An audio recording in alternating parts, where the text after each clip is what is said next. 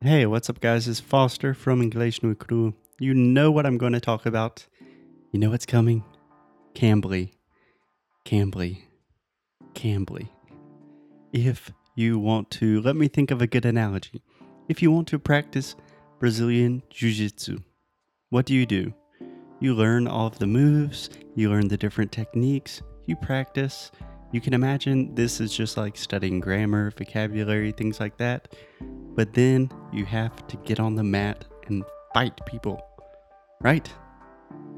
I think that's right. I, I tried jujitsu one time and it did not work very well. Anyway, the point is you have to get on the mat. You have to speak to people. That is the best way to learn English. And we are giving you an opportunity to do that for free. Just go to cambly.com, download the app, whatever is easiest for you, and use the promotional code English no Cru to get your first class for free. Okay, on with the show.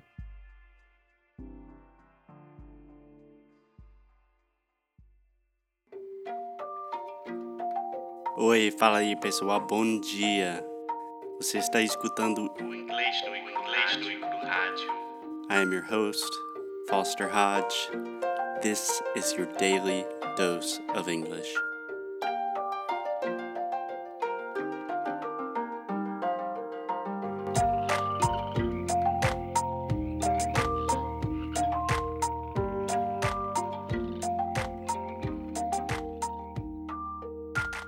Hey, hey, Alexia, how are you? I'm fine. It's a sunny day. I'm happy. A sunny day here in España. There's nothing to complain about. And today I thought that because yesterday we talked about England, it is impossible to think about Oxford and England and London without thinking about Harry Potter. Harry Potter. Everyone loves Harry Potter. I love Harry Potter. Alexia loves Harry Potter. Harry Potter. I think I love Harry Potter more than Alexia, but that is an ongoing debate in our relationship. No, we like it the same way. Why do you have to win? I don't have to win. Yes. No, if you just make an objective comparison, who likes it more? Why do you think you like it more? We will talk about that in the episode. But first, Alexia, let's start with some basic Harry Potter um, trivia just to get people up to speed. Not trivia, but let's just talk about it. I don't like trivia. It's not trivia. Okay. Who's your favorite character? Ron. Ron. That was Mhm. very fast. what about yours? Ronald Weasley. So why is Ron your favorite character? Um, he has a very good heart. He's like funny and at the same time smart and I like Ron. It's my crush. It's your crush? Yeah. Huh, that's good for me. I think I can compete with Ron. yeah. A thing I like about Ron, actually, the actor that plays Ron in the movies, his name is so cute nowadays. Rupert Grint, I believe. And I just remember watching an interview with Daniel Radcliffe, who plays Harry Potter. And Daniel Radcliffe said, Oh, yeah, I'm 100% sure that Rupert has not watched any of the movies. uh, but I love Hagrid as well. Ooh, Hagrid is definitely one of my favorites. Hagrid is like my top three. Yeah. Okay. What about yours? Do you want to guess who my favorite character is? Hermione, Hermione? Nope. Harry Potter. No. Who? Of course. Dumbledore. Not Dumbledore. And definitely not Dumbledore. What? Sirius Black. You? Ah, yeah, that's right. When you told me that, I was like, "What?" And then I couldn't understand. Sirius Black is undoubtedly the best character in Harry Potter. He is Harry's godfather. Most of the time, everyone thinks that he is a bad character. He dies for Harry. No, some spoilers are going to, to happen if you haven't read the books yet. I don't know what you've been doing for the last. we had to make an alert in the beginning of this. Yeah, spoiler alert. Okay, Alexia, what about your favorite book? Ah, the first one. Just because it was my first experience with one of my favorite books of all time.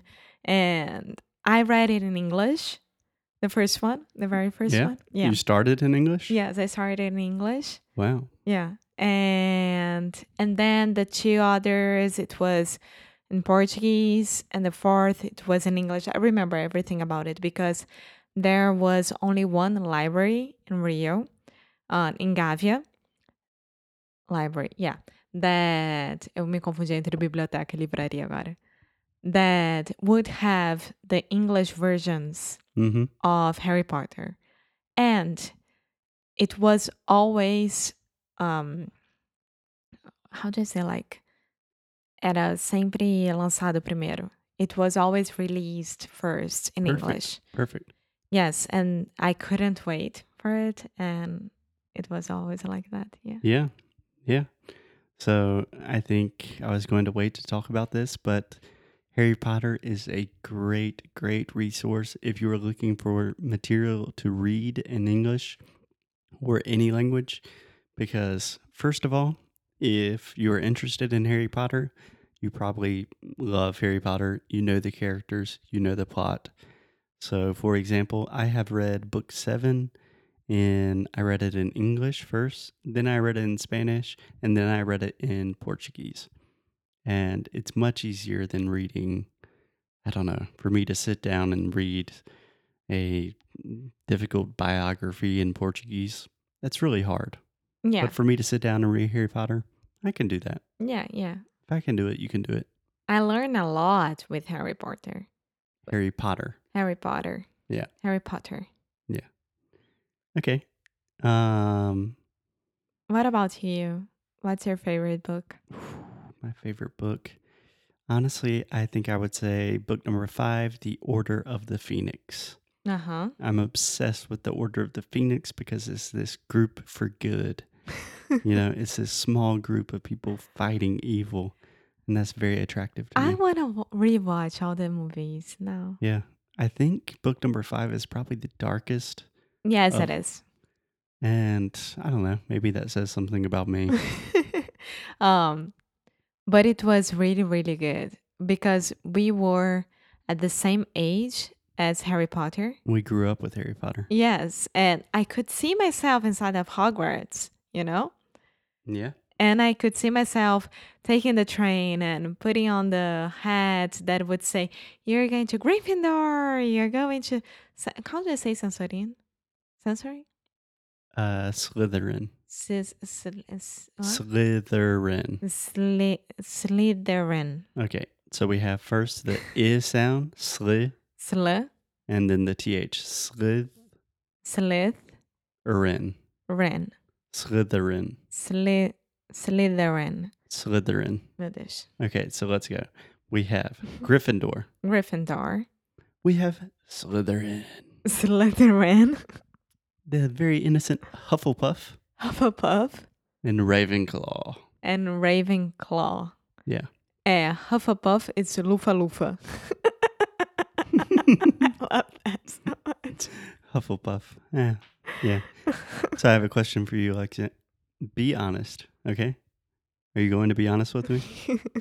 if you were really at Hogwarts and you went to the sorting hat, what school do you think they would put you in? Gryffindor.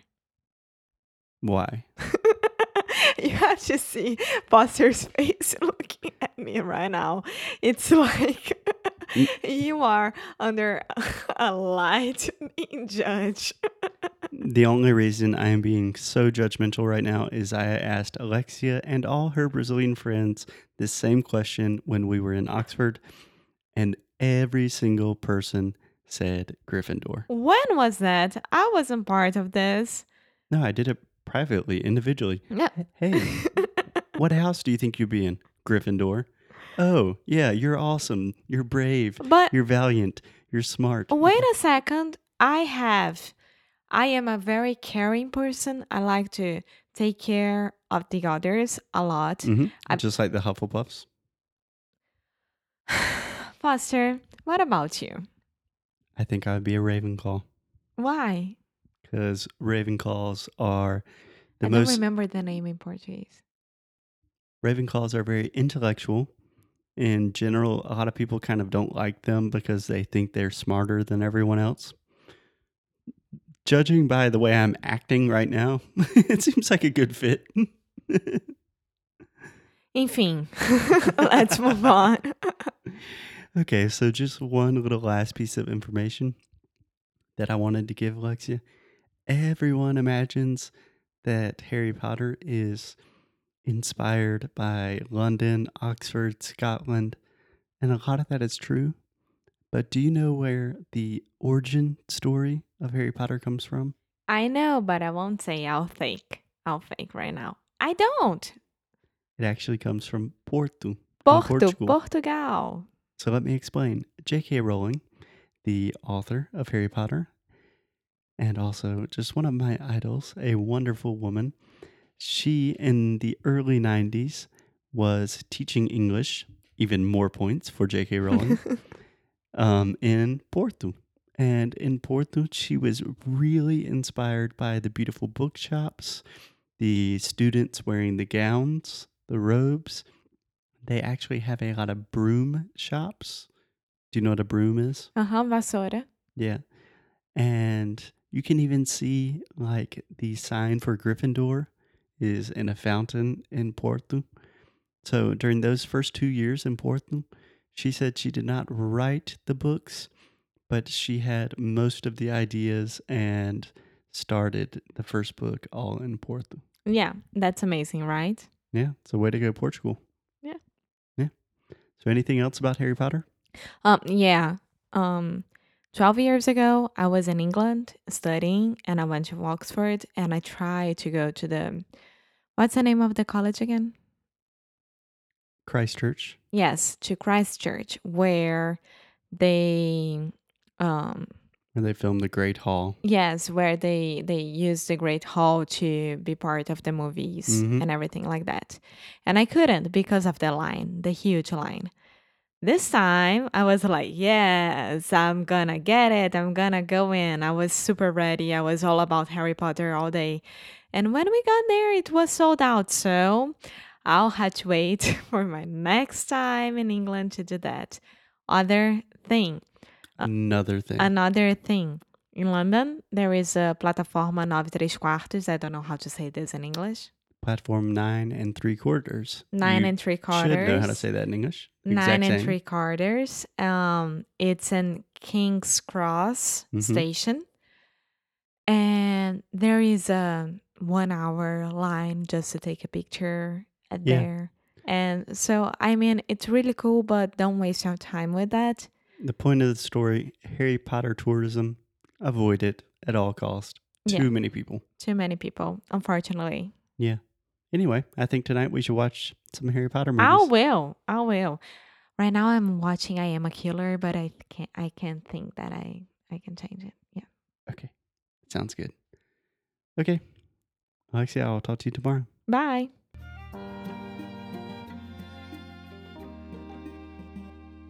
Hey guys, thanks so much for listening to another episode of Inglês no Cruhaju. If you like what we do, if you want to support the show, here's what you can do. Leave a rating and review on Apple Podcasts or Android, wherever you listen to the podcast. It really helps other people discover the show. And you can sign up for our VIP newsletter. So each time we release new courses, early discounts for Sound School, new worksheets, special discounts, the people on our newsletter are the first to know. So if you are interested in the things we are doing, go to inglesnuecru.com and sign up. And as always, keep up the good fight and lose well. Até já.